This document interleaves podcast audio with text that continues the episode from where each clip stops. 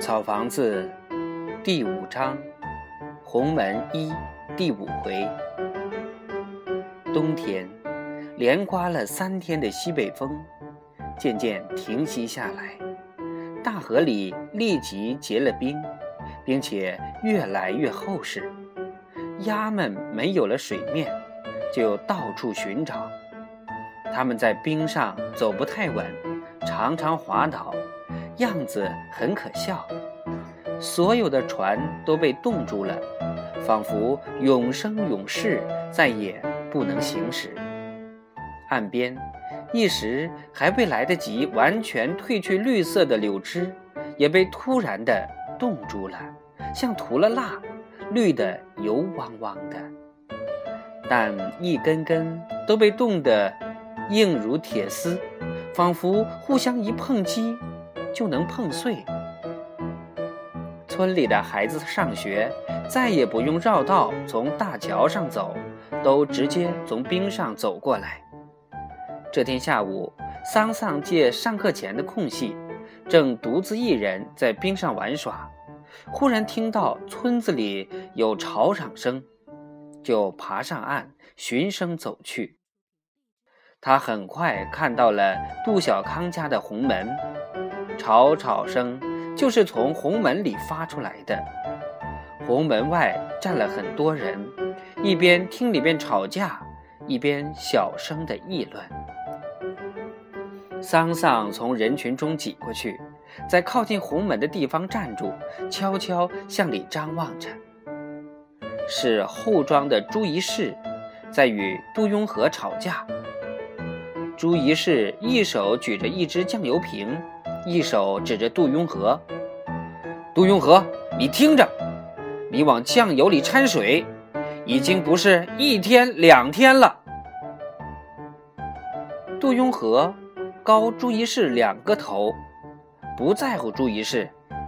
姓朱的，你再胡说八道，我就扇你的耳光。朱一士矮小瘦弱。但朱一士也是这地方上的名人，是最难缠的一个人。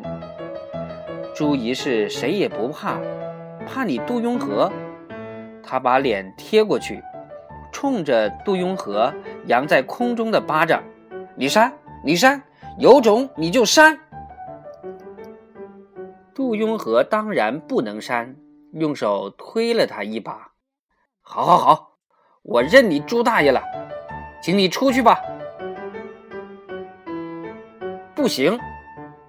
朱一士将酱油瓶往身后一放，朝杜雍和半眯着眼睛，让我出去，想的倒容易。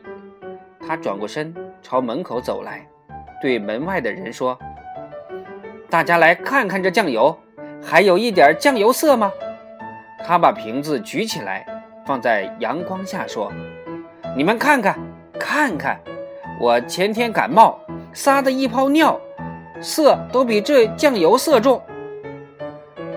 有几个人笑起来。朱一士说：“你们还笑？你们谁家没有用过这种酱油？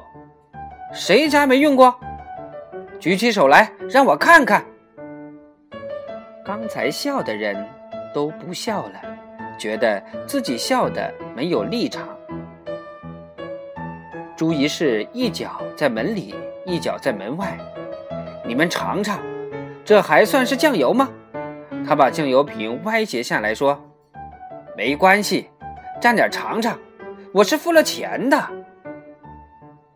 就有十几根长短不一、粗细不一、颜色不一的手指伸出去蘸了酱油，然后在嘴里嗦了一下，发出一片刷声。